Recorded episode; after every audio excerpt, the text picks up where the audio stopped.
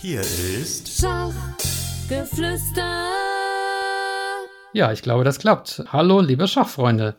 Herzlich willkommen zur 150. Ausgabe des Schachgeflüster Podcast. Mein Name ist Michael Busse und heute haben wir den 20. Januar 2023. Ja, 150 Folgen. Ähm, erstmal an der Stelle vielen Dank an alle, die mich bis dahin so weit äh, unterstützt haben und die Treue gehalten haben. Und heute ist es auch eine Premiere, weil wir das Ganze erstmalig als äh, Video-Interview durchführen.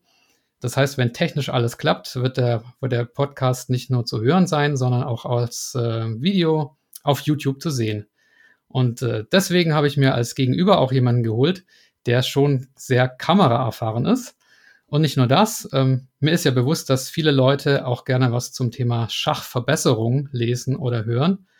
Und mein heutiger Gast ist Spezialist auf diesem Gebiet. Er betreibt einen YouTube-Kanal mit dem Namen Schachmatt TV, hat dort über 7000 Abonnenten und er gibt seinen Zuschauern dort wertvolle Verbesserungstipps aus seiner eigenen Trainerpraxis.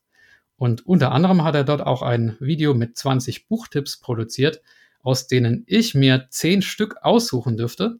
Und äh, ja, diese 10 Bücher, die wollen wir heute besprechen. Aber erstmal hallo und äh, herzlich willkommen, Sebastian Hoffmann. Hi. Hallo, ja, schön hier zu sein. Ja, freut mich. Deine Kamera ist bei mir ein bisschen unscharf, ich weiß nicht, aber vielleicht äh, gibt sich das noch im, im Laufe des äh, Interviews. Ähm, das sind so die Anfangsschwierigkeiten. Ja, Sebastian, wer dich ein bisschen näher kennenlernen will, dem kann ich äh, den Schachtraining.de Podcast empfehlen. Da warst du ja schon zu Gast und bist äh, interviewt worden. Aber bevor wir zu den Buchtipps kommen, wollen wir natürlich auch hier dich so ein bisschen mal vorstellen, denjenigen, die dich äh, noch nicht kennen. Ähm, ja, erzähl doch mal was über dich. Du hast ganz viele verschiedene Eigenschaften, Spieler, Trainer, äh, YouTube-Produzent ähm, sozusagen. Erzähl doch äh, mal was über dich als Spieler zunächst. Also wo spielst du und äh, ja, auf welchem Niveau? Ja, ich ähm, spiele in der zweiten Bundesliga für den Verein Norris Tarasch Nürnberg, also zweite Bundesliga Ost. Sind ich habe ich früher schon mal gespielt, dann sind wir abgestiegen in die Oberliga und jetzt wieder aufgestiegen. Und dann spiele ich ab und zu auch noch für SK Royal Salzburg. Das lief damals über den bayerischen Jugendkader, dass wir da, dass ein paar Leute reingerutscht sind und ähm, ja, dort geblieben sind. Ja, sehr schön. Und als Trainer, ähm, ja, da bist du auch sehr aktiv. Das Trainieren ist ja sozusagen, ja, vielleicht schon deine Leidenschaft, aber nicht dein Beruf, ne? Also du bist äh, kein professioneller Schachtrainer, aber machst es doch ziemlich äh, intensiv, oder? Genau, also Beruf würde ich eher sagen äh, Student. Ich studiere Humanmedizin in Köln im achten Semester und das mit dem Schachtraining geben ist aber schon so ein Nebenjob. Also ich habe damit angefangen im Verein, also im Jugendalter. Dann so 2017 habe ich angefangen, habe ich so eine Internetanzeige gehabt, habe so die ersten Schüler bekommen und das wurde dann organisch immer größer jetzt durch den YouTube-Kanal ist es, also es, es, sind, die, sind, die Nachfrage, sind die Nachfragezahlen natürlich ziemlich krass gestiegen. Und dann habe ich auch irgendwann angefangen, Gruppen zu bilden, was für verschiedene Spielstärken mit so circa sechs Leuten drin, was natürlich auch eine ziemlich coole Sache ist für alle Beteiligten. Also es ist natürlich deutlich günstiger als Einzeltrainings und die man, man kann trotzdem bei so einer kleinen Anzahl von Leuten noch auf die einzelnen Personen eingehen. Und jetzt ist es mittlerweile so, dass ich ähm, so viele, so viele Nachfragen nach Einzeltrainings habe, dass ich jetzt aufgehört habe, ähm, neue Schüler anzunehmen in den Einzeltrainings und ähm, auch meine, meinen Großteil meiner Schüler von Einzeltrainings gekündigt habe, weil ich einfach nicht mehr diese, ähm, nicht mehr dies, die ganze Kapazität habe, überhaupt alles zu, äh, alles überhaupt abzuarbeiten. Und ich möchte mich auf den YouTube-Kanal, mein Studium und die Gruppentrainings konzentrieren. So viel dazu. Ja. Also da merkt man den Effekt des allgemeinen Schachbooms sicher, aber natürlich auch deines YouTube-Kanals. Ähm, und die Videos, also die, die sind echt gut gemacht, das kann ich an der, an der Stelle sagen. Und besonders gut gefallen mir auch die Thumbnails, also diese Titelbilder, die hast du irgendwie so, bist du da irgendwie auch als Grafiker unterwegs oder wie, wie machst du das? ja, vielen Dank dafür. Ähm, die Thumbnails habe ich einfach also wirklich viel rumprobiert, ähm, weil ich, ich glaube, das ist ziemlich wichtig, dass das äh, Bild einladen, das ist wie, wie, der, wie von einem Buch das Cover von außen. Und deswegen stecke ich da auch viel Zeit und Energie rein. Ja. ja, jetzt sind wir schon fast beim Thema Buch, aber du darfst noch ein bisschen Werbung für dich machen. Du hast auch Schachkurse, so Videokurse, die man kaufen kann. Stimmt das? Ähm, ja, genau. Ich habe ähm, einen Schachgrundkurs gemacht für ambitionierte Einsteig äh, für, für ambitionierte Anfänger auch für Fortgeschrittene. Also es bildet halt so eine komplette Basis. Ich erkläre dort jede einzelne Figur, was, was denkt diese Figur sich, ähm, was, wohin will diese Figur auf dem Brett. Das heißt, es wird direkt Strategie eingebaut. Also der Läufer, der mag offene Stellung, der Springer mag geschlossene Stellung. Das dann an Beispielen erklärt, was sind die typischen Taktiken. Dann habe ich die Mechanismen des Spiels erklärt, was besonders wichtig ist, weil ich glaube, viele Leute haben nicht diese haben nicht das Verständnis, was mache ich überhaupt zu jedem Zeitpunkt. Da gibt es eigentlich ziemlich klare Richtlinien. Dann, was denkt man sich bei jedem einzelnen Zug? Wie spielt man Endspiele? Ich habe Eröffnungsrepertoires mit reingebracht, habe mal überhaupt einen Überblick über den ganzen äh, über das ganze Universum von Schacheröffnung gegeben, wo, wo ich früher überhaupt gar keine Ahnung hatte, was ist denn jetzt nimmt so indisch, wenn ich mein Leben lang E4 spiele. Ähm, genau, und dann noch so exotische Turnierregeln. Das Besondere an dem Kurs sind eigentlich äh, zwei Punkte nämlich dass dabei hockt die ganze Zeit daneben die Anja, auch eine ambitionierte Anfängerin, daneben und grätscht mir also direkt rein, wenn ich irgendwas sage, was für sie jetzt unverständlich ist. Das heißt, der Zuschauer, ähm, der sozusagen auch ziemlich von der Spielstärke nah an ihr dran ist, ähm, dem werden direkt die Fragen abgenommen. Und dann gibt es noch so Quiz-Einheiten auch, ähm, die das alles nochmal vertiefen. Ja. Nee, ja, hört sich sehr spannend an. Jetzt habe ich dich ja eingangs als Experte für Schachverbesserung äh, angepriesen. Ähm, wenn man dich jetzt konkret nach drei Tipps fragen würde, die drei besten Tipps, wie man im Schach besser wird, was fällt dir da spontan ein? Okay, ähm, also ganz, ganz wichtiger Punkt in meinen Augen, der am häufigsten, zumindest bei den Schülern, die ich jetzt hatte, das waren so ungefähr 60, 70 Schüler, ähm, dass das, was ganz oft falsch läuft, ist, dass die Schüler so viel Zeit in der Öffnung gesteckt haben, auch schon mhm. auf einem Level von, von unter 1500 online, sage ich jetzt mal. Ähm, und die Eröffnung ist ja eigentlich nur so ein Sprungbrett, das einen in irgendeine Stellung reinwirft, die im besten Fall ein bisschen besser ist. Aber die eigentliche Fähigkeit, Schach zu spielen, wird ja, kommt ja durch durch das Kalkulieren, vielleicht auch durch strategisches Verständnis, will ich jetzt nicht, nicht kleinreden, aber wenn man nicht kalkulieren kann, wenn man nicht dieses Auge hat, wenn man nicht richtig visualisieren kann, dann wird, dann wird in der Partie wahrscheinlich auch nichts rauskommen, weil der Gegner wird dann überspielen. Also das ganz wichtig, dass man die Kalkulationsfähigkeit trainiert, kann man selbst sehr, sehr, sehr viel machen. Ähm, auch zu den Schülern, die ich habe, sage ich, ähm, so Kalkulation da kann ich euch helfen, dass ihr das richtige Denkschema habt, also dass ihr jeden Zug richtig vorgeht. Und das kann man auch zusammen üben. Aber ihr müsst da die Hau Hauptarbeit übernehmen, zum Beispiel durch Taktikaufgaben, zum Beispiel durch Visualisierungsaufgaben. Gibt es eine super Seite, die heißt Lee Study, ist gratis, kann man Visualisierung super trainieren. Also das ist so mit Abstand der wichtigste Punkt, den ich habe. Dann ein Fehler, den ich auch oft sehe, ist, dass ähm, Schüler viel zu viel ähm, auf die Engine-Bewertung schauen. Also ist, die Engine ist ein super wichtiges Werkzeug und je stärker man wird, umso häufiger ähm, wird man die auch benutzen.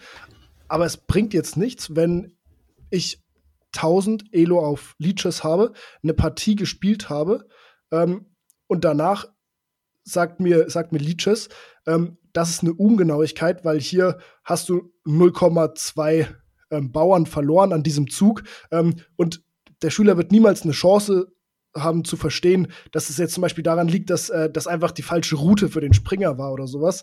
Ähm, genau, also deswegen würde ich auch sagen, ähm, dass, dass man richtig mit der Engine umgeht. Das braucht viel Übung und ähm, ja. Also ein menschlicher Trainer äh, besser noch, weil er besser erklären kann als die Engine, die schlichtweg nur Dezimalzahlen ausgibt. Das auf jeden Fall. Das ist, denke ich, auf fast jedem Level so, außer man ist jetzt wirklich äh, kurz vorm Sprung in die Weltspitze. Da habe ich gehört, ähm, weiß, weiß ich nicht, habe ich keinen, keinen persönlichen Kontakt dazu, aber ich habe gehört, dass ähm, immer mehr so super Großmeister mit so extrem starken Engines trainieren und versuchen, die besser nachzuvollziehen, was ich echt spannend finde. Also, das ist ein interessanter Trend. Ja. ja.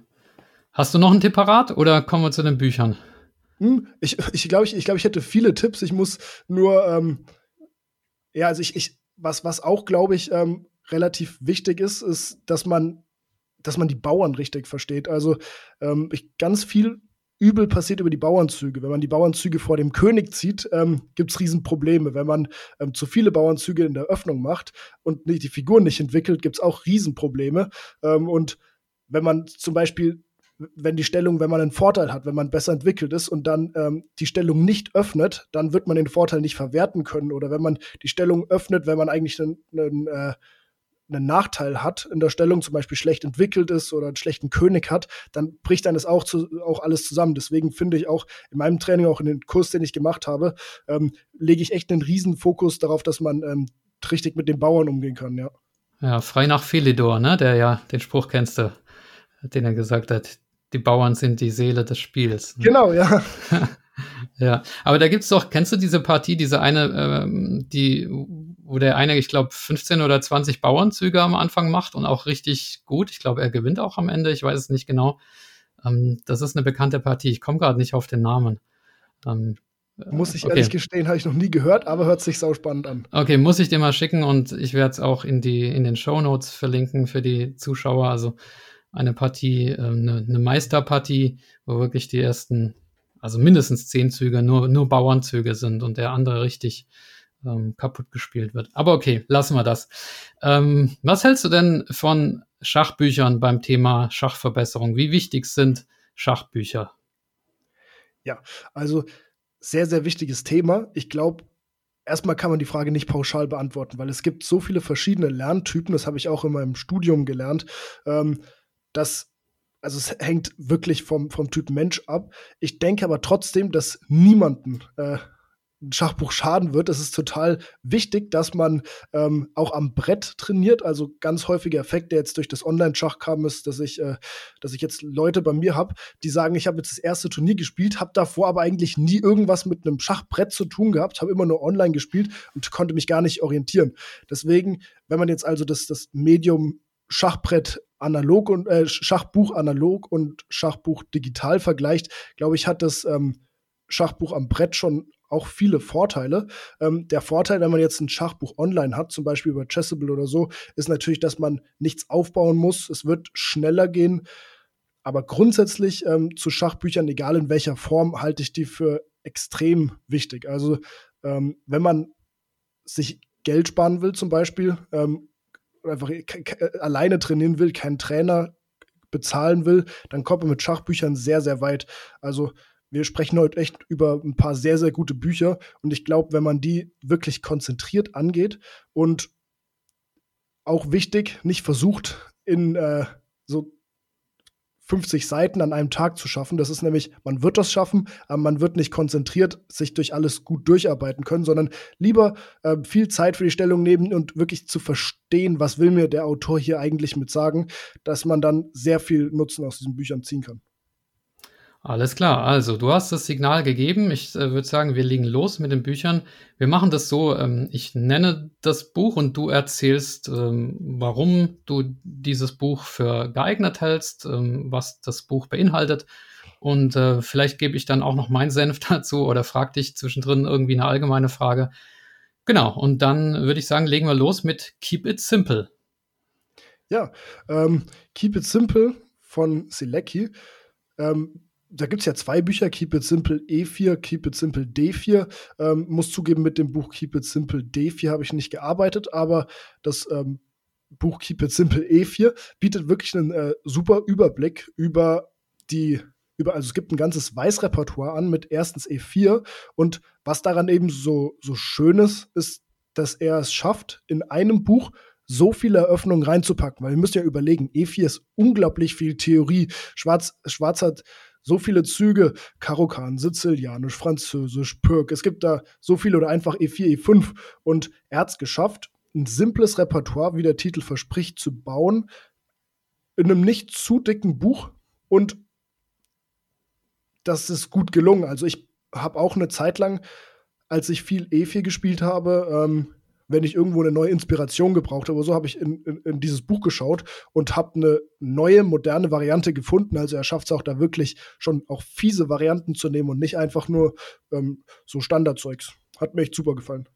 Mhm.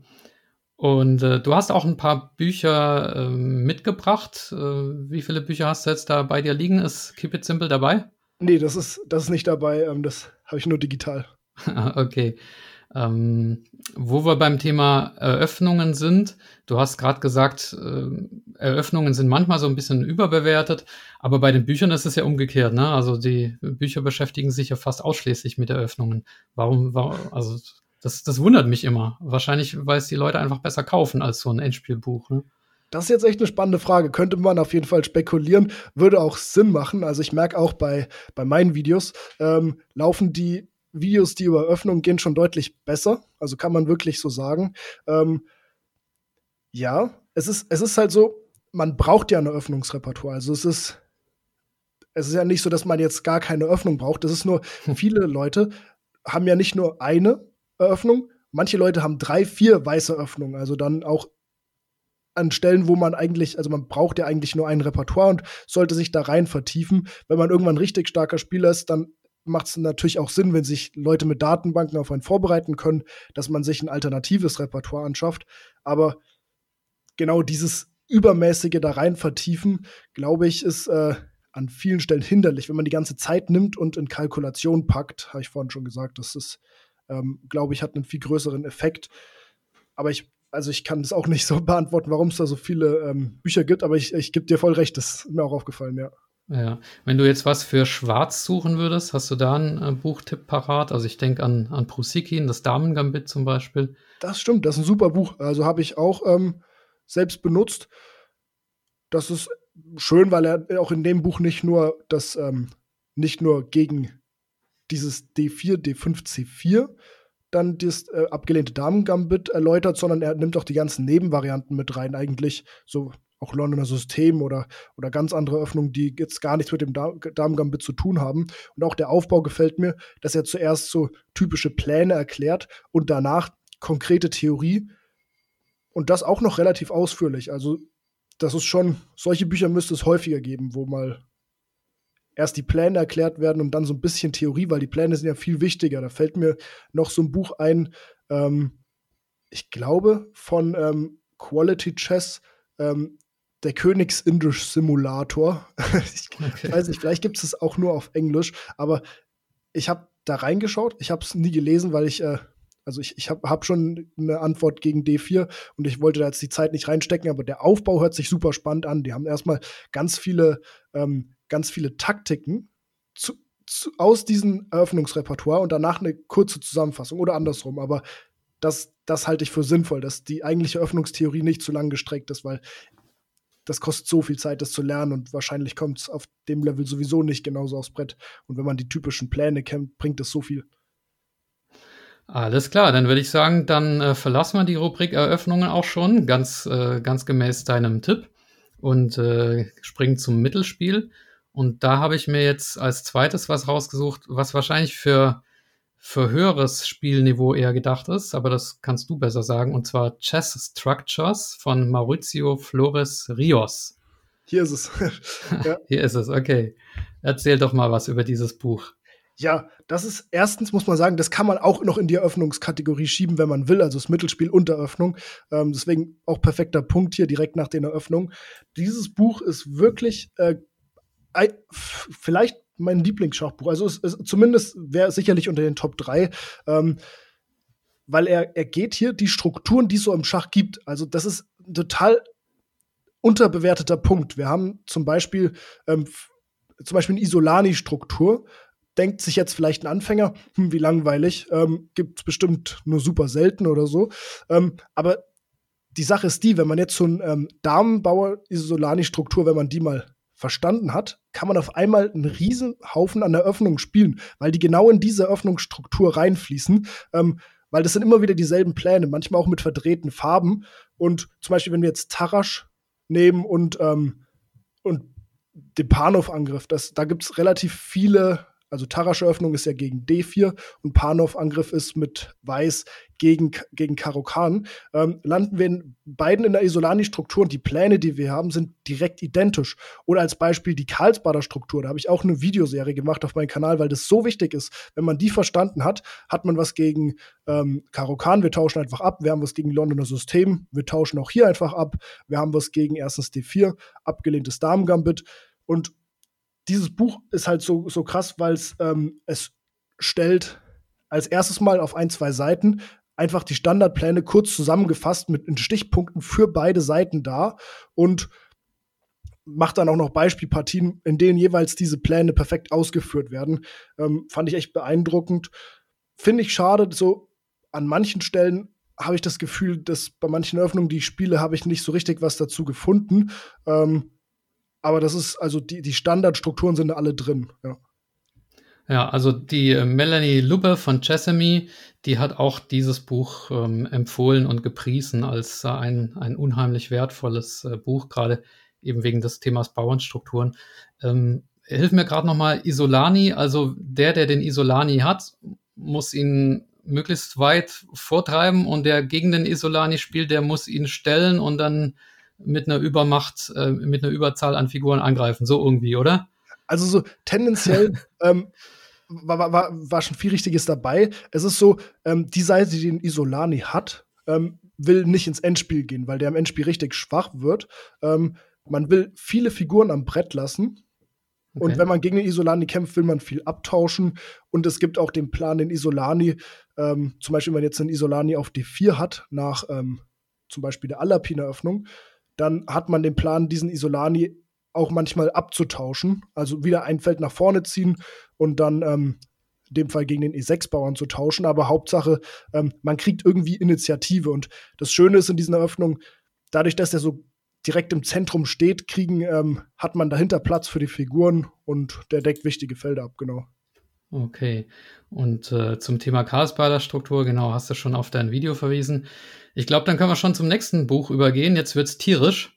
Schach für Tiger. Was, äh, ja, was ist das für ein Buch? Für wen ist es geeignet und worum geht's? Ja, Schach für Tiger. Ähm, könnte man, könnte man denken, dass es, äh, dass es ein Kinderbuch ist. Ähm, war bei mir so, ich habe das tatsächlich im Kindesalter auch gelesen, habe deswegen jetzt nicht mehr die besten Erinnerungen daran. Aber, also ich, ich kenne noch die Kernpunkte. Es ist schon, ähm, also es ist erstmal ein sehr dünnes Buch, fast ein Heft, das man äh, lesen kann ohne Schachbrett. Also es geht, es ist eher Text. Wenn ich das in eine Rubrik einteilen würde, würde ich ähm, eigentlich sagen Schachpsychologie. Und ja, da geht's so, die Kapitel sind so, wie spielt man gegen Stärkere, wie spielt man gegen Schwächere, wie spielt man, wenn man schlechter steht.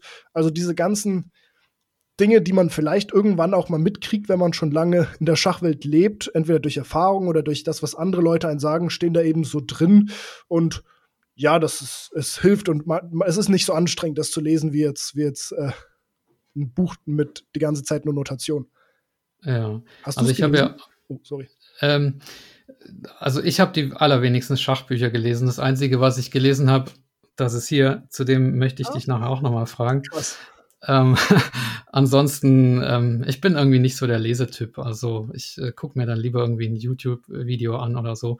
Aber ich lese gerne oder ich höre mir gerne was über die Bücher an. Also auch selber ohne das zu lesen. Oder höre dann Podcasts äh, über die Bücher oder äh, ein YouTube-Video über die Bücher. Das finde ich fast genauso interessant, wie das Buch selber zu lesen. Ist wahrscheinlich doof, aber ähm, so ist es bei mir. Ja, was ich sagen wollte, ich habe ähm, auf meiner Homepage auch so eine Rubrik mit Schachbüchern und da habe ich jetzt gerade noch mal geschaut. Also da ist dieses Schach für Tiger auch dabei und ähm, da steht auch in der Beschreibung also psychologische und verhaltenstaktische Ratschläge, zum Beispiel wie man einen äh, überlegenen Gegner äh, schlägt oder wie man gewonnene Stellungen äh, gewinnt und äh, solche Sachen. Ne? Also die sind ja auch äh, unheimlich wichtig. Ähm, von mhm. daher, da kann ich mich deiner Empfehlung anschließen, ohne das Buch gelesen zu haben. ähm, okay, jetzt, jetzt kommt ein Buch. Äh, oder wolltest du dazu noch was sagen? Ich bin, ich bin hier durch. Okay, dann kommt jetzt ein Buch, das ich, ähm, du hast ja ein Video mit 20 Büchern gemacht und das war das einzige, von dem ich tatsächlich noch nie was gehört hatte. Äh, 45 praktische Methoden oder so ähnlich. Ich ähm, habe mir den Titel jetzt gar nicht so genau gemerkt. Ich hoffe, du weißt, was ich meine. Hier ist es, ja. Genau, erzähl doch mal ein bisschen was darüber. Worum geht's da? Ja, ähm, Oder erstmal, wie es heißt. Ähm, ich weiß nicht, ob es auf Deutsch gibt, auf Englisch 45 Practical Methods to Gain the Upper Hand in Chess. Ähm, ja, das ist, Buch ist mir aufgefallen, weil ich äh, bin so jemand, der äh, auf Schachturnieren an diesen Bücherständen äh, sich gerne aufhält, weil ich äh, schmöker da drin. Ähm, ich mag an sich Bücherläden und dann Schachbücher, das ist der Traum, ähm, obwohl, obwohl ich ähm, mir nicht so häufig welche kaufe. Aber hier haben wir ein Buch, das ist wirklich unbekannt, hat mir davor auch niemand empfohlen. Ähm, da gibt es so Kapitel, ich kann mal hier, ähm, also ist jetzt auf Englisch, aber ich kann es auf Deutsch sagen. Ähm, zum Beispiel erstes Kapitel, die gegnerischen Figuren einschränken oder Kapitel 7 mit dem König arbeiten, Kapitel 9 ähm, entlang der Diagonalen und dann am Ende so Aufgaben. Also was hier gemacht wird, ist, es gibt innerhalb dieser Kapitel nochmal ein, ein, eigene Techniken. Zum Beispiel, wenn ich irgendeins nehme, ähm, hier, ein, ähm, ein Vorposten für, für eine Figur schaffen. Und der dann, Vorposten, das hier, das ist doch der Erfinder der Vorposten hier, der Nimzowitsch, ne? Genau, voll. Da, da, da kam, da, ich glaube, da, das ist das, das, das, Ursprungsbuch wahrscheinlich von diesen ganzen schachstrategischen Dingen. Und, ja. und dann hier ähm, kurz, kurzfristiges Bauernopfer und so. Also es, es werden so kleine Techniken genommen und dann anhand von Partien erklärt, aber nur diese Teilsequenz. Das heißt, wir haben, ähm, was ich, ich liebe sowas, ähm, wir haben extrem viele Informationen auf engem Raum. Und es ist, es ist wirklich das, äh, das Wichtigste herauskondensiert. Und deswegen habe ich damit gerne gearbeitet, habe da wirklich extrem viel gelernt, auch mal einfach so Sachen, die man sieht. Also man sieht zum Beispiel in der Partie, ja, der Großmeister, der läuft jetzt hier mit dem Randbauern. Ähm, auf einmal zieht er H4, H5, was will der überhaupt? Oder auch am anderen Flügel, der geht ja gar nicht auf Königsangriff, warum zieht er trotzdem zweimal den, den Randbauern? Und dann ein bisschen zu verstehen, was hat es damit auf sich. Und das ist ja wirklich eine Technik, die es, die gibt's. Ähm, ja, hat mir viel Klarheit geschaffen. Ja. Ja, bei diesen Flankenangriffen mit H4, H5, H6 habe ich immer das Gefühl, ja, ähm, wenn Alpha Zero das macht, dann ist es genial, aber wenn ich es, wenn ich es mache, ist es grundfalsch. Ähm, Gibt es da eine Regel, wann, wann man das, wann, wann man das macht? H4, H5, H6? Also jetzt mit dem H-Bauern Richtung gegnerischen kurzrokierten ja. König wahrscheinlich, oder? Ja, meistens wird man ja dann, äh, macht es ja Sinn, ne? Und wenn man vielleicht einen vierankettierten, ähm, eine vierenkettierte Rochadestellung hat und, und gegen den, zum Beispiel mit H4, H5, H6 gegen den G7 äh, vorgehen will, äh, gegen den ja. rochierten König, ja. ja. Ist das. Also das macht mehr Sinn, wenn man nicht selbst in die Richtung dieses H-Bauens rochiert hat. Ähm, also wenn noch ein Turm dahinter steht. Und der Effekt, den man dadurch erzielt, ist, ähm, also weshalb man es auch am anderen Flügel machen kann, wenn es gar nicht auf den König geht, erstmal ein enormer Raumgewinn, das darf man nicht unterschätzen, ähm, dass sich der Gegner selbst nicht mehr ausbreiten kann und auch nicht mit dem ähm, Bauern vor dem Springer, der ja dann auch ähm, sozusagen mitkontrolliert wird von dem Randbauern. Also ganz wichtig, Raum. Wenn wir mehr Raum haben, haben wir erstens mehr Platz für unsere Figuren dahinter, unser Lager ist größer geworden und der Gegner hat selbst für die eigenen Figuren viel weniger Platz, ist total zurückgedrängt. Also das ist äh, Riesenvorteil. Und dann dieser starke Haarbauer, ähm, der Richtung kurze Rochade zielt, hat natürlich den Effekt, dass ähm, wir schieben den direkt auf den gegnerischen König.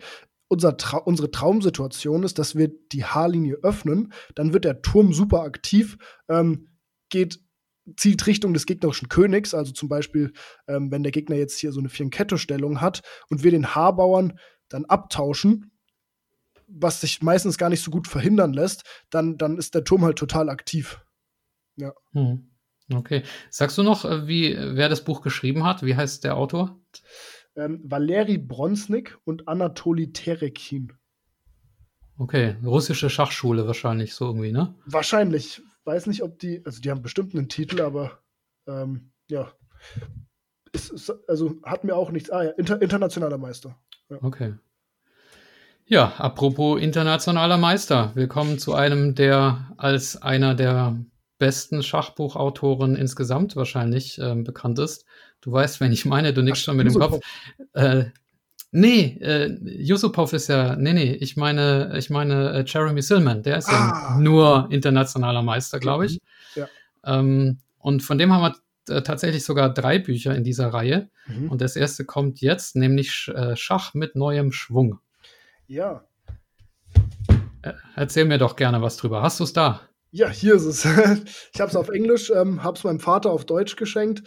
Ähm, ist wirklich, wirklich gutes Buch. Ähm, hat mir sehr viel gebracht. Ich würde mal so sagen, ähm, richtet sich ganz grob an den Bereich so, na, das ist, kann ich jetzt so eine Schätzung abgeben, aber finde ich trotzdem interessant, muss man hier wissen, wahrscheinlich so irgendwie 1400 bis 2100, 2200. Also ähm, ich, wenn ich jetzt hier reinschaue in dieses Buch, ähm, kann ich daraus nicht mehr so viel Neues holen. Das muss man dazu sagen. Also im Vergleich zu dem ähm, Buch, was wir vorhin hatten, dieses mit den Schachstrukturen von Rios, das, ähm, das richtet sich an stärkere Spieler als, als dieses Buch hier, ähm, Schach mit neuem Schwung. Das ist aber, also wenn man sagen wir jetzt mal unter 2000 hat, ist es wirklich Gold wert, weil erstens, Silman schreibt total humorvoll und trotzdem voll auf den Punkt gebracht. Also da fast jedes Wort, das er, das er da schreibt, bringt wirklich was. Also das ist ähm, ja, es ist viel in Stichpunkten, es ist, es ist viel so wichtige Sachen sind auch häufiger fett geschrieben. Es gibt so ähm, Zusammenfassungen und dann gute, gute, ähm, gute Partien, die es vertiefen. Worum es in dem Buch überhaupt geht, ähm, ist eigentlich ein Strategiebuch. Ähm, so zum Beispiel, also er redet hier immer von so Imbalancen. Zum Beispiel ähm, ein Läuferpaar und der Gegner hat keins. Dann hat man da eine Imbalance am Brett, weil, weil die, die Läufer ähm, haben bestimmte Ka Charakteristiken. Die lieben zum Beispiel offene Stellung. Wie spielt man also mit dem Läuferpaar? Man tauscht Bauern, damit die Läufer besser, besser, äh, bessere Diagonalen kriegen. Wenn man jetzt einen Springer hat und der Gegner hat nur einen Läufer, dann hält man die Stellung lieber geschlossen, ähm, damit der Läufer sozusagen weniger Felder zur Verfügung hat. Wie das, was wir vorhin hatten, warum zieht man die Randbauern? Ja, wir wollen mehr Raum. Wie spielt man, wenn wir mehr Raum haben? Wie spielen wir, wenn wir weniger Raum haben? Was sind starke Felder? Was ist Dynamik? Was ist Statistik? An sich Bauernstruktur, auch ein ganz wichtiger Punkt. Wie spielt man mit Initiative? Also der Gegner spielt langsam in der Öffnung ähm, oder ist unterentwickelt. Wie nutzen wir das richtig aus? All das steht da drin und ja, hat mir sehr viel gebracht. Ja. Und ähm, der englische Titel, vielleicht kennen das einige nur unter diesem äh, Titel How to Reassess Your Chess. Also auch ein ja, sehr bekanntes Schachbuch, würde ich sagen. Voll. Und das mit diesen Ungleichgewichten, das ist ja auch schon so eine richtige Philosophie irgendwie für den, für den Silman, ne? dass er im Prinzip alles irgendwie damit erklärt, dass es äh, ja Pros und Kontras gibt und, und, und man sozusagen die Vorteile seiner eigenen Stellung halt ähm, ummünzen soll in den Erfolg. Ja, dann machen wir weiter. Ähm, apropos, wir hatten es vorher schon Schach für Tiger, jetzt geht es tierisch weiter, äh, tigermäßig mit der Tigersprung-Reihe. Und das ist ja wirklich ein sehr umfassendes Werk von äh, Arthur Yusupov. Ähm, sei ehrlich, hast du alle Tigersprung-Bücher gelesen? Das ist ja Nein. unmöglich, ne? Habe ich nicht. Nee. Das sind ja, wie viele sind das eigentlich insgesamt? Ähm, also es gibt drei Reihen. Tigersprung auf 1500, DWZ, Deutschwertungszahl 1800 und 2100.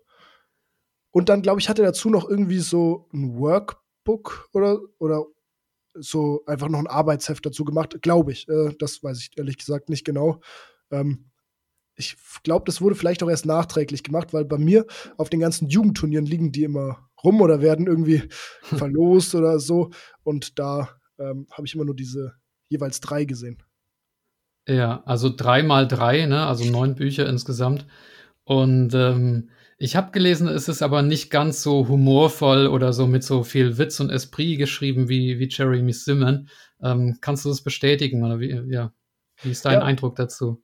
Arthur Yusupov, äh, einer der renommiertesten Trainer der Welt, ehemaliger Schüler auch von Dworetzky, vielleicht dem renommiertesten Trainer der Welt, ähm, hat einen extrem trockenen Stil. Ähm, viele Leute kommen damit überhaupt gar nicht klar.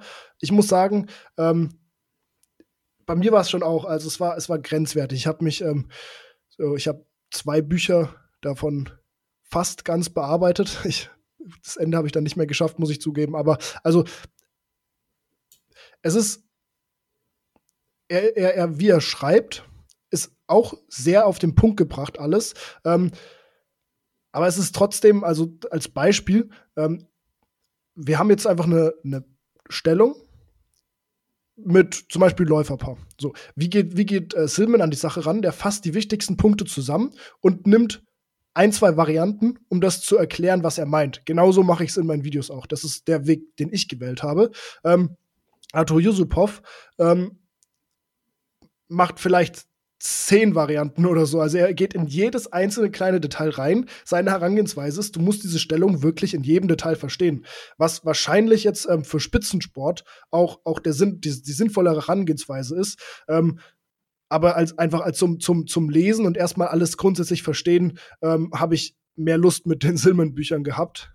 Ähm, man muss wichtigster Warnhinweis, ähm, wenn man kurz davor ist, sich ähm, diese Tigersprung-Bücher zu bestellen, diese Zahlen, die da angegeben sind, ähm, Tigersprung auf 1500, das jeder, mit dem ich mich unterhalten habe, ähm, da kann man 200, 300 Punkte draufrechnen. Also wenn man das alles verstanden und gut angewendet hat und die Aufgaben gut lösen kann, hat man wahrscheinlich eher so 1800. Ähm, das, ich glaube, er entweder wollte der auf Nummer sicher gehen, dass es wirklich auch ähm, eingehalten wird, dass, ähm, dass man das dann sozusagen erreicht, oder hat sich da verschätzt. Aber ähm, ja, Tigersprung auf DWZ 1800 ähm, löse ich gut. Die mit auf 2100, da habe ich an vielen Stellen, ähm, muss ich, brauche ich sehr lang oder habe an sich auch Probleme. Und also mein, mein Top-Rating war 2200 oder knapp drüber. Ähm, ich bin jetzt wieder abgerutscht, aber also das Tigersprung auf 2100 bereitet mir schon ordentlich Probleme, ja.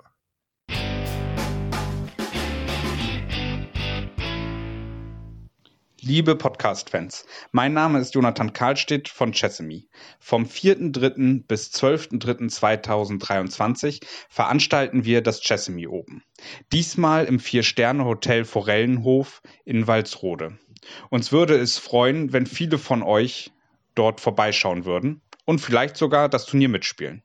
Es gibt ein A und ein B Open, jeden Tag nur eine Runde, sodass man sich schön auf seine eigenen Partien konzentrieren kann. Zudem bieten wir jeden Abend ein kostenloses Seminar mit einem Chessemy-Autoren an.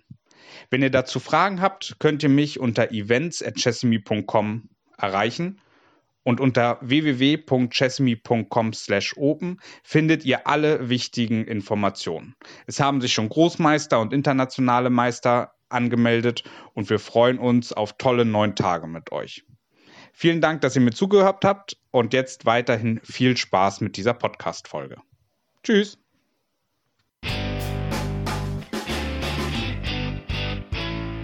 Hm. Die Tigersprungbücher haben ja auch sehr viele Aufgaben drin. Wie, ähm, als Zwischenfrage, wie liest man eigentlich ein Schachbuch? Also kann man das so, ne, sich auf dem Sofa schön fläzen äh, und äh, einfach nur auf die Diagramme gucken? Oder muss man ein Schachbrett daneben stellen? Baust du jede Stellung auf, die du auf einem Diagramm siehst? Also wie, wie macht man das am geschicktesten, dass man auch äh, was davon hat? Super Frage. Gibt es äh, verschiedene Philosophien, deswegen kann ich da, äh, kann ich nicht sagen, dass das, was ich jetzt sage, das Richtige ist. Ich kann nur sagen, wie es für mich ist und auch äh, für einige meiner Schüler. Ähm, muss man, man muss so ein Buch mit einer ganz anderen Konzentration lesen als jetzt ein normales Buch.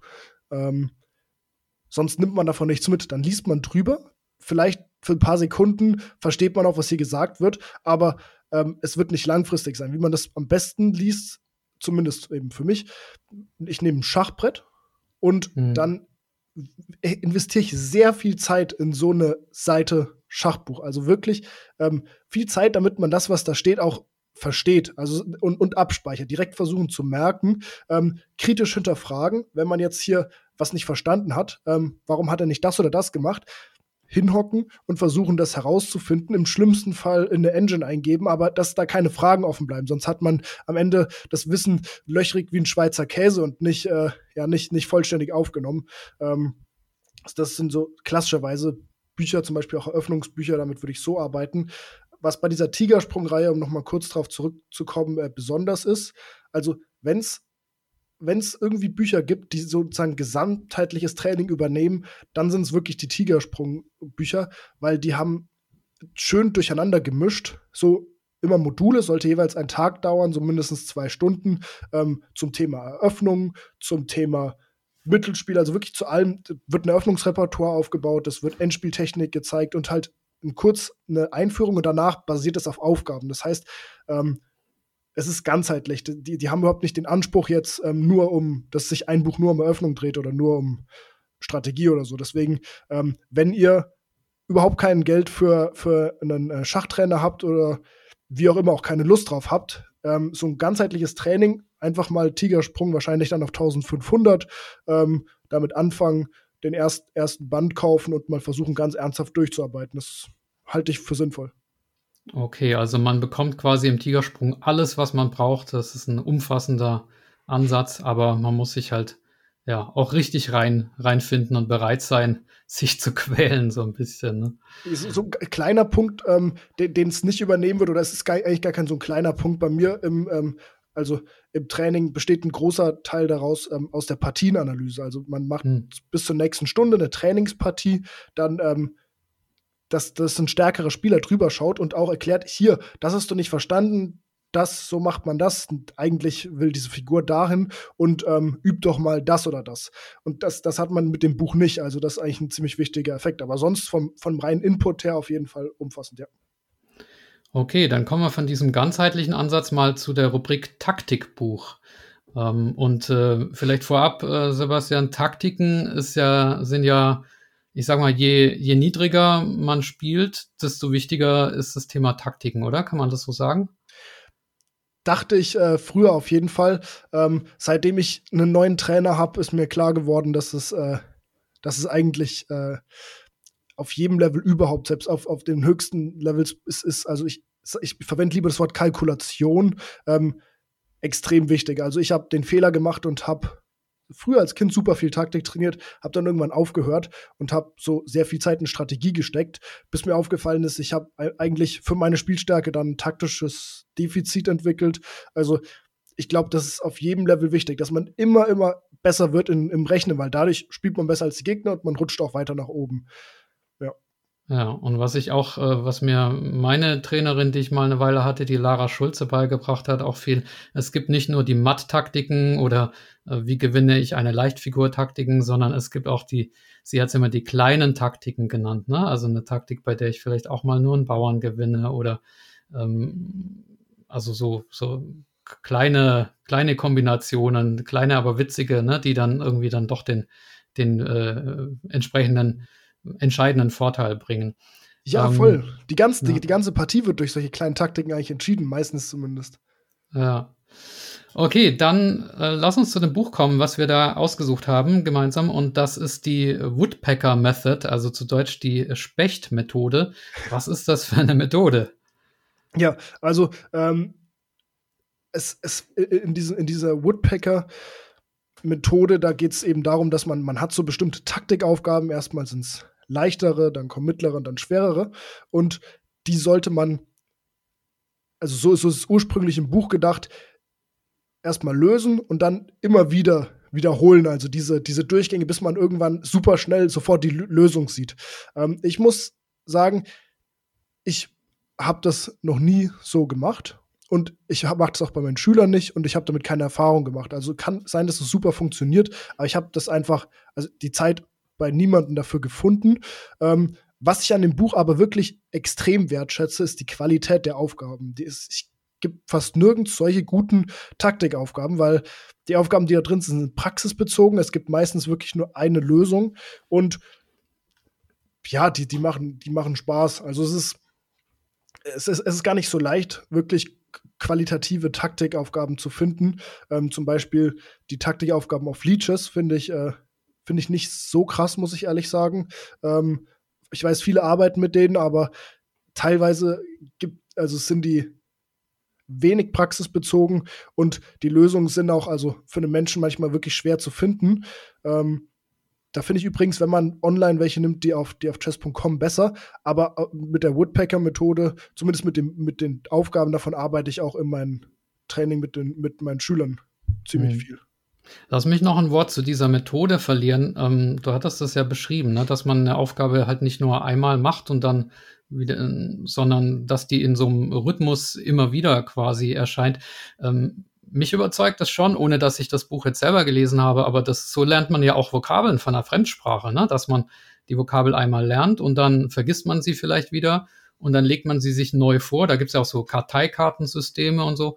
Ähm, und dann wiederholt man sie nochmal und dann, ähm, bis man sie quasi drei, vier, fünf, sechs Mal gehört hat. Und dann hat, kann man auch sicher sein, dass es, äh, dass man es Intus hat. Also ähm, ohne dass ich da jetzt äh, pädagogisch irgendwie Hintergrunderfahrung habe, aber ich kann mir vorstellen, dass es wirklich Sinn macht, äh, mit, mit so einer Methode zu arbeiten.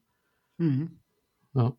Ähm, du hattest vorher beschrieben, dass es neben dem klassischen Buch auch Alternativen gibt, äh, wie man ein Buch lesen kann. Äh, Chessable hattest du genannt oder es gibt auch noch als äh, Alternative Forward Chess. Und gerade diese Woodpecker-Methode ist ja auch auf Chessable.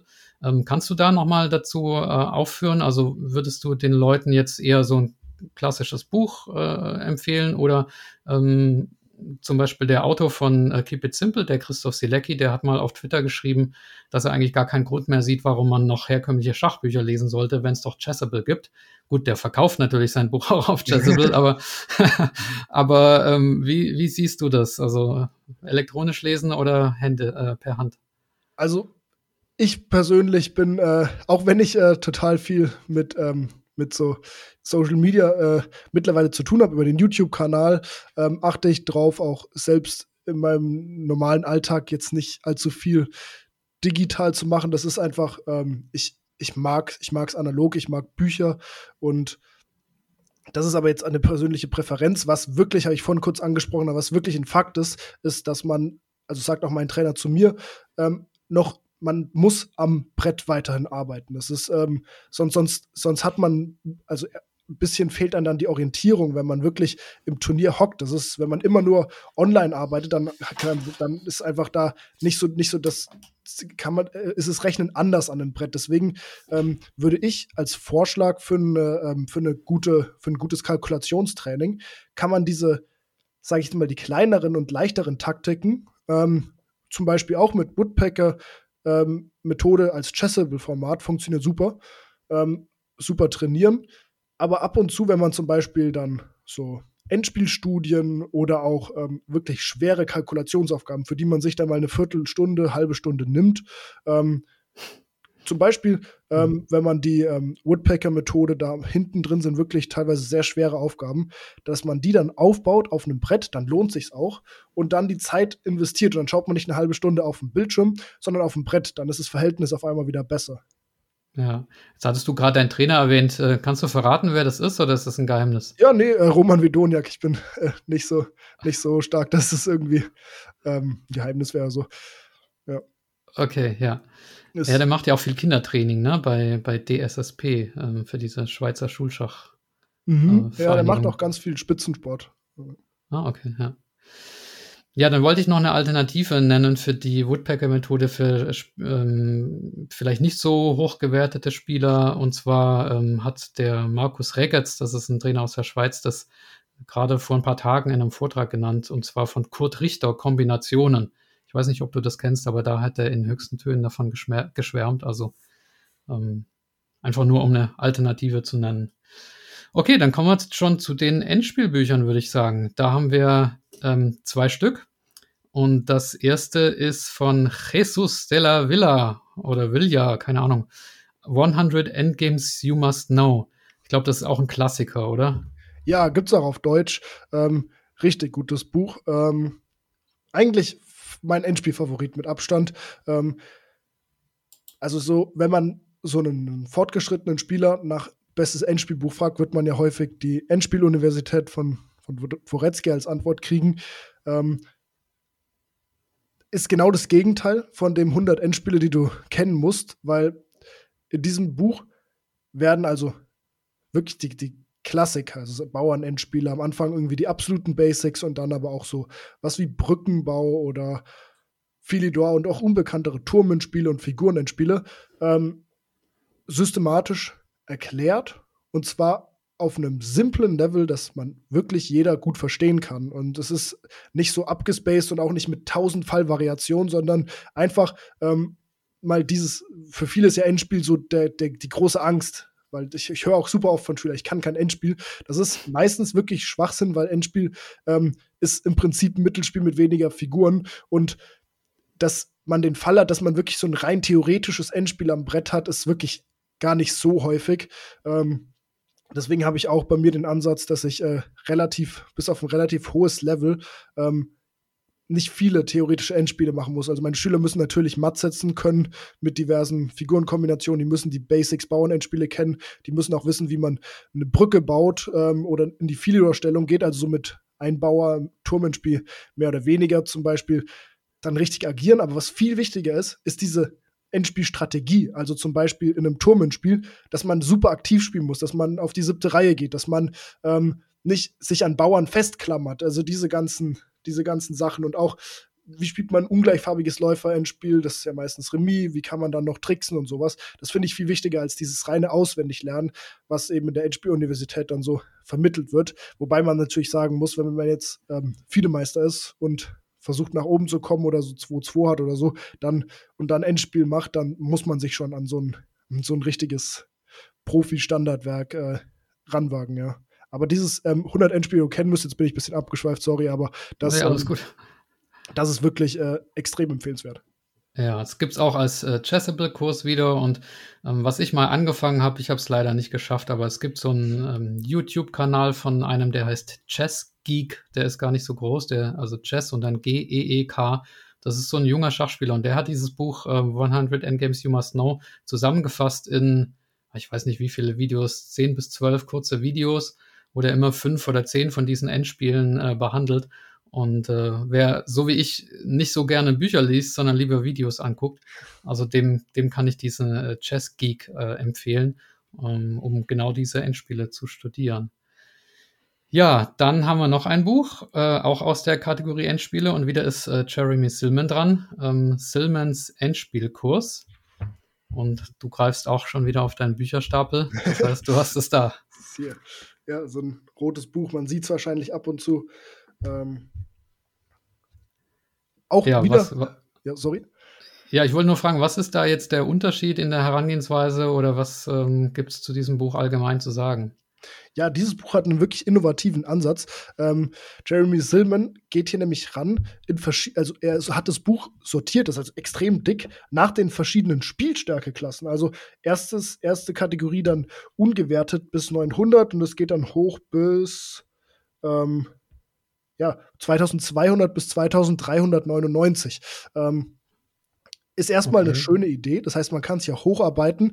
Ähm, man muss auch nicht nur das machen in der Kategorie, in der man gerade ist. Also man kann da auch ähm, deutlich höher greifen. Ich habe das Gefühl, dass die, dass die Zahlen da auch ähm, also ein bisschen andersrum verschoben sind als bei dem ähm, Schach für Tiger. Ähm, aber Tigersprung. Äh, sorry, genau, Tigersprung. Ähm, aber es ist auf jeden Fall wieder derselbe, derselbe Schreibstil, den wir von How to Reassess Your Chess schon kennen. Und ja, also es ist hier, würde ich sagen, sind die einzelnen Endspiele deutlich ausformulierter als, im, ähm, als in dem 100 Endspiele, die du kennen musst, Buch. Was sehr angenehm ist, ähm, aber es ist schon ein sehr dickes Buch und wenn man das alles durcharbeiten will, kostet sehr viel Zeit und ich weiß nicht, ob die ähm, meisten wirklich so viel Zeit ähm, auf Endspiele verwenden sollten oder nicht lieber ihre Kalkulation nach vorne bringen, aber es ist also wirklich ein sehr, sehr empfehlenswertes Buch. Ja. Ja, jetzt wollte ich dir noch eine allgemeine Frage äh, stellen. Das Verhältnis von Mittelspiel zu Endspiel. Was, was glaubst du, wo werden mehr ähm, Partien tatsächlich entschieden? In welcher Partiephase? Hm. Sehr spannende Frage. Ähm, kann ich auch wieder nur mutmaßen. Also ich würde sagen, auf jeden Fall im Mittelspiel, weil, weil im Mittelspiel, da passieren diese ganzen Taktiken und dann gibt's, dann sieht man zwar häufig Endspiele, aber jetzt ein Endspiel, in dem man eine Figur weniger hat oder auch zwei Bauern und dann eine schlechte Stellung oder auch ein Bauer und passiv steht, das sind ja im Prinzip schon total kaputte Stellungen, in denen es wenig Chancen gibt. Also ich glaube, so richtig entschieden eher im Mittelspiel. Hm. Es gab irgendwo mal so eine ein Spruch, ich weiß nicht, ob das aus der russischen Schachschule kommt oder woher es war, habe ich mal gehört. Man soll erst Endspiele lernen, dann Mittelspiel und dann Eröffnungen. Bestimmt ähm, russische Schachschule, ja. Ja. Aber gut, ähm, das äh, heißt ja noch nicht, dass das Endspiel das Wichtigste ist. Aber ja, also bei, bei mir ist zum Beispiel oft so, ich habe im Mittelspiel eine gute Stellung ne, und dann kommt das Endspiel und dann ja, geht's halt nach hinten los irgendwie. Hast du mir da einen Tipp, also wie, wie man so äh, gewonnene Stellungen tatsächlich hält, ohne im Endspiel so einen fatalen Fehler zu machen. Da müsste Abtauschen alles oder. Sehen. Also du, äh, gewonnen, weil du Material mehr hast oder weil du aktiv stehst? Kann beides vorkommen, aber in der Regel sogar mehr Material, ja. Ja, also wenn man aktiv, aktiv steht und dann abtauscht, dann geht der Vorteil eher verloren. Ähm, wenn man aber mhm. mehr Material hat und dann ins Endspiel geht, dann steigert es die Gewinnchance. Mhm. Ich habe das Gefühl, je, je, mehr Bauern weg sind, desto mehr Taktiken hat der Gegner dann und dann übersehe ich irgendwie was und dann geht es doch noch schief. Das stimmt, weil wenn Bauern weg sind, dann ist die Stellung ja geöffneter und ähm, die Figuren, die noch da sind, ähm, können sozusagen werden weniger durch Bauern blockiert und haben mehr Reichweite. Das heißt, die Stellung wird auch schärfer.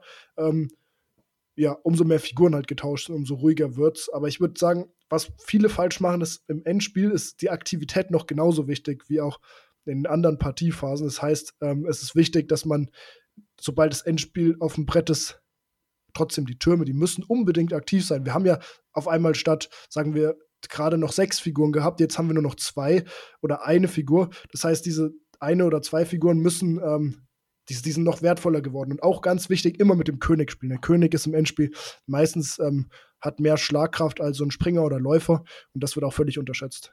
Ja, da gibt es ja auch irgendwie die Aussage, dass der König vier Punkte wert sei im Endspiel irgendwie. Ja. Also eigentlich ja. heißt es ja unendlich, aber im Endspiel ist er vier Punkte wert. Ja, das unendlich äh, finde ich, finde ich auch ein bisschen eine doofe Antwort, weil es ja klar, also dass der, den König darf man nicht, also da, auf den muss man aufpassen. Aber ähm, dass, dass der König nicht stärker als eine Dame ist, sieht man ja an den äh, Feldern, die er ziehen kann. Aber so die, die Spielstärke von einer Figur wird ja ein bisschen durch die Felder, die die Figur kontrollieren kann, ähm, bemessen. Und ja, so ein König, der hat häufig mehr, deutlich mehr Felder ähm, zur Auswahl als ein Springer. Weil, also der Springer, Springer am Rand hat manchmal nur so vier Felder, in der Ecke nur zwei. Und der König, wenn er nicht am Rand steht oder selbst am Rand hat er noch, hat er noch viele Felder, so fünf zum Beispiel. Also der, ja. der König ist halt ein super Nahkämpfer. Ja. Ja, gut, dann kommen wir schon zum letzten Buch und ähm, das waren jetzt bisher deine neun Bücher, ähm, von denen, die ich mir da ausgesucht habe. Und jetzt habe ich mir noch einen Joker gewünscht, äh, der in deinen Videos nicht drin war. Und zwar ist das auch wieder von Jeremy Silman, also das dritte Buch in der Reihe von ihm. Und zwar Schach aber richtig, die Überwindung des amateurhaften Denkens. Und äh, das sagt dir nichts, ne? Ähm, nee, ähm, du hast vorher also gesagt, das kennst du nicht. glaube ich, schon mal gesehen. Ist es so ein blaues Buch? Äh, da ich ja immer nur ein bisschen was über die Bücher weiß, aber nie. Oh. Ähm, ja, tatsächlich, das hat oben so, ein, so einen blauen Balken und unten dann so ein gelbbraunes Schachbrett in so ähm, stufenartig äh, angeordnet. Oh, ich glaube, ich kenne das, aber ich, ja, gelesen habe ich es nicht, ne. Ja, also auf Englisch äh, The Amateur's Mind und angeblich laut Amazon-Beschreibung eines der meistverkauften Schachbücher der Welt. Gibt's auf Deutsch auch bei Thalia zum Beispiel. Also das ist ja auch immer so ein Zeichen, ne, wenn es nicht nur im Schachbuchhandel erhältlich ist, sondern auch im, im allgemeinen Buchhandel, dass es gut verkauft wird. Auch der Niklas Huschenbeet zum Beispiel hat es empfohlen, hat da ein eigenes äh, YouTube-Video äh, drüber gemacht. Und ich höre auch so einen Podcast, der heißt The Chess Angle. Also es gibt ja mittlerweile massig äh, Schach-Podcasts, aber wenn man ähm, zu, am Thema Schachverbesserung interessiert ist, dann finde ich diesen uh, The Chess Angle ganz gut. Und ähm, der Podcast-Host, der sagt also, wenn du dieses Buch nicht gelesen hast oder nicht vorhast, es zu lesen, dann erachte ich dich ähm, als nicht ernsthaft, als nicht ernsthaft an Schachverbesserung interessiert. Also das ist schon eine Krass. äh, krasse Aussage, aber der sagt, äh, das ist quasi Ausgangspunkt für alles. Und ähm, ja, methodisch ist es so, ähm, der hat, das ist ganz nett gemacht, der hat Amateure gebeten, Stellungen zu analysieren und hat dann wiedergegeben, was die so sagen. Ne? Also so, wie geht ein 800er an, an eine Position ran und dann auch immer ein bisschen weiter hochgesteigert und dann kommentiert er das dann anschließend. Und das ist auch, ähm, er schreibt dann quasi nicht, ja doch, er schreibt schon von oben herab, aber er, er erläutert auch, warum jetzt die Amateure vielleicht falsch denken oder wo sie richtig denken und dann ist das so ein bisschen dynamischer, als wenn er jetzt einfach nur so ähm, ja, äh, zitieren würde oder runterschreiben würde. Und ähm, übrigens der Michael Adams, der hat ja dieses Buch des Jahres 2022 geschrieben. Ich komme gerade nicht drauf. Und der hat das so vom, vom Stil so ein bisschen übernommen, dass der, oh. ähm, dass da auch, äh, der lässt ja auch ähm, Amateure eine Stellung analysieren und kommentiert es dann. Also ich glaube, der hat es da geklaut. Ähm, aber egal. Ähm, so, und inhaltlich ist es halt so, also das sind jetzt hier ein paar Kapitel, ähm, auch äh, gestörtes Gleichgewicht, also sein Lieblingsthema, äh, Entwicklungsvorsprung, Initiative, vom Gebrauch der Türme, ähm, ja, auf welcher Seite des Brettes soll man spielen zum Beispiel, ne? also diese, ein Spruch, den wir auch schon ge äh, oft gehört haben, die beste Reaktion auf einen Angriff am Flügel ist ein Gegenangriff im Zentrum. Ähm, passt natürlich nicht immer, also man muss auch mal einen Angriff am, am Flügel irgendwie abwehren oder blockieren, aber ähm, auf, auf solche Sachen geht er halt ein. Und das ist eher für, ja, ich glaube, für, für Anfänger schon, schon gedacht und äh, so ein Ausgangspunkt für, für weitere Bücher. Also vielleicht kannst du es ja mal in dein Trainingsrepertoire mit aufnehmen. Ja, das, äh, es, es hört sich wirklich cool an. Also ähm, auch voll, voll der ähnliche Ansatz zu dem, zu dem Anfängerkurs, den ich da gemacht habe, auch mit diesem, wie spielt was, was, wenn der, auf welchem Flügel spielt man und auch dieses Kommentieren von, von sozusagen Amateurdenken. Ja, spannend, schaue ich mir an. Danke. Ja. Jetzt haben wir natürlich ähm, noch ein paar tolle Schachbuchautoren nicht ähm, erwähnt, weil wir uns konzentrieren mussten, sowas wie Jakob Agard oder Boris Gelfand oder so. Aber das ist ja teilweise auch eher so für, für Großmeister. Ne? Hast du vielleicht noch einen Tipp für, für jemand, der oberhalb auch deiner Spielstärke ist und irgendwie was sucht äh, für auf Großmeisterniveau oder IM-Niveau? Jacob Agard. Agard, ne? Ja, da gibt es die Reihe von dem Grandmaster Preparation. Ist genial. Also ich arbeite auch damit, ähm, aber im Schneckentempo. Also wirklich im Schneckentempo, weil diese, also es ist so, dass ich an den Aufgaben auch ähm, sehr, sehr, sehr, ähm, ja, äh, auf Englisch struggle. Ich, äh, ich habe Probleme mit den Aufgaben. Ähm, es ist so, richtet sich grob so an 2-2er bis 2-3er bis Großmeister. Also es ist wirklich, äh, wie wird man Großmeister im Prinzip? Und ja, es ist ein genialer Trainer, muss man einfach sagen. Ja. ja. Jetzt hat eins gefehlt in der Reihe. Ich habe es hier liegen, ich habe es vorhin mhm. schon in die Kamera gezeigt. Mein System von Nimzovic. Warum hast du dieses Buch ignoriert in deinen 20 besten Schachbüchern? Ja, also es ist vielleicht das bekannteste Schachbuch, das es so gibt, oder es ist super bekannt. Ähm, es ist einfach so, die Inhalte aus dem Buch sind super wichtig. Das, ähm, aber die werden zum Beispiel auch also von, von Silman wahrscheinlich komplett abgedeckt. Es ist so, das ist ja das, Ur das Ursprungswerk überhaupt der Schachstrategie. Ähm, es ist mir war es wirklich viel zu trocken. Ich habe äh, auch, als ich so, ich habe mal nach dem Abi ein Jahr Pause gemacht, um mich auf den Medizinertest vorzubereiten und habe dort dann hauptsächlich Schach und Poker gespielt. Und ähm, dann, dann habe ich auch gedacht, ich lese jetzt die ganzen Schachbücher und habe auch äh, einige gelesen. Ähm, übrigens Simple Chess von Steen haben wir heute nicht genannt. Das ist, hat, ist eines der Bücher, die mir am meisten gebracht haben. Ähm, aber auch habe ich dann ähm, mein System begonnen und so nach zehn Seiten wieder aufgehört, weil Echt? Äh, ich fand den, den Schreibstil, ich bin jetzt auch ähm, historisch, also wenn ich jetzt schachhistorisch super interessiert wäre, ähm, wäre es bestimmt der Hammer. Aber irgendwie war es, finde ich, so, so trocken und ähm, hm.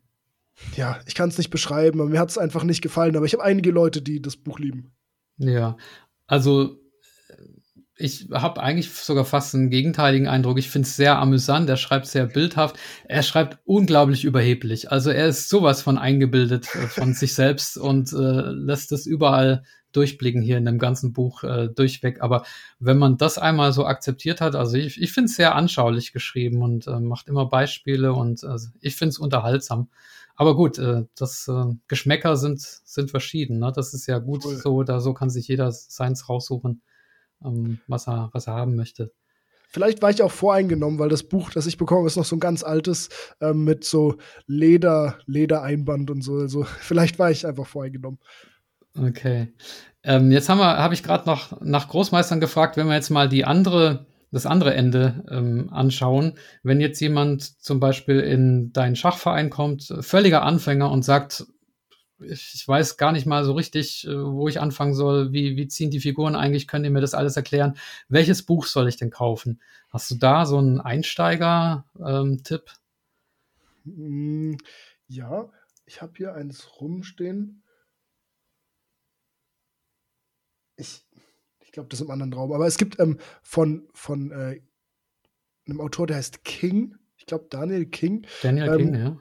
Gibt's, gibt's eins, das benutze ich ganz gerne äh, für Kindertraining. Also es ist jetzt nicht kindergerecht geschrieben, aber ich, ich, ich benutze die Stellung daraus.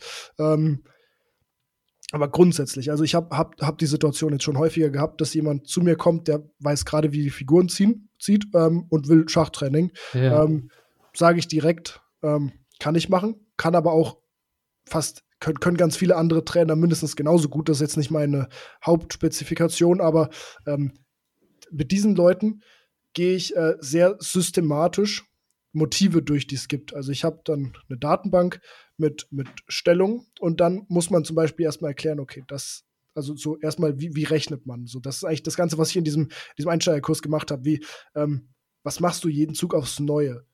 Hier ist die Grundreihe. Da gibt es häufig Probleme. Also diese typischen Taktiken und was die natürlich auch erstmal verstehen müssen, der Wert der Figuren, das muss auch wirklich fest eingespeichert sein, was passiert beim Abtauschen und auch ähm,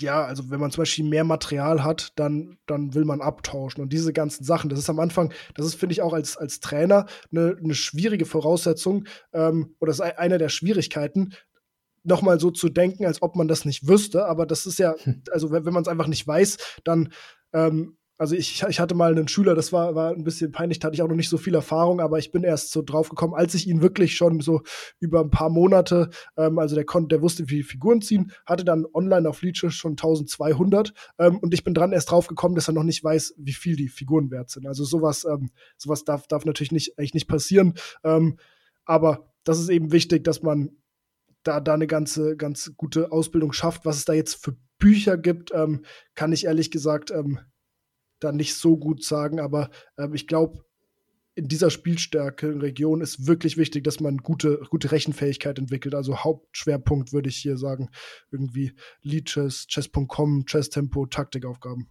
Hm, okay.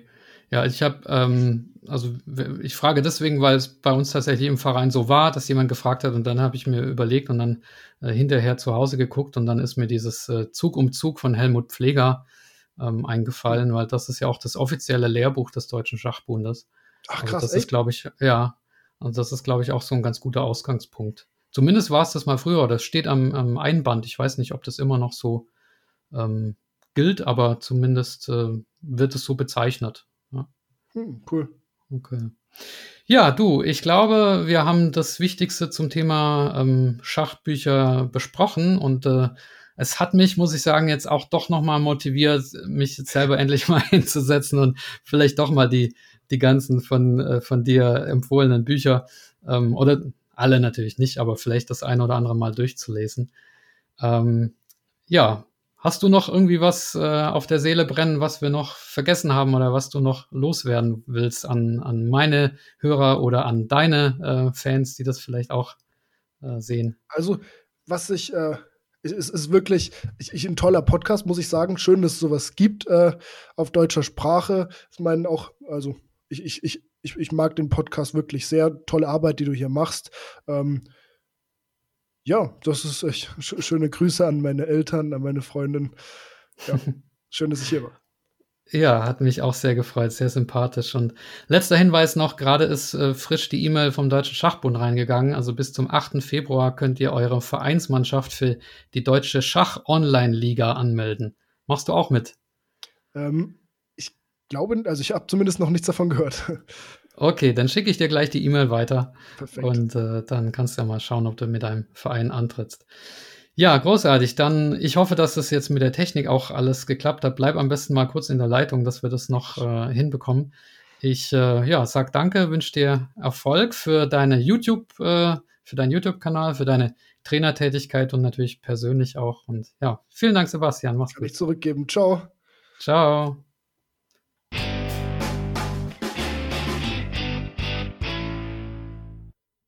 Ja, liebe Hörer, zum Schluss noch der Hinweis auf meinen neuen Schachkalender, beziehungsweise auf euren Schachkalender, der, denn der Kalender ist dazu gedacht, dass alle ihn mitnutzen. Unter schachtermine.com könnt ihr eure Turniere, eure Trainingslager, eure was auch immer für schachliche Veranstaltungen anstehen, eintragen und dann erscheinen die auf dem Kalender.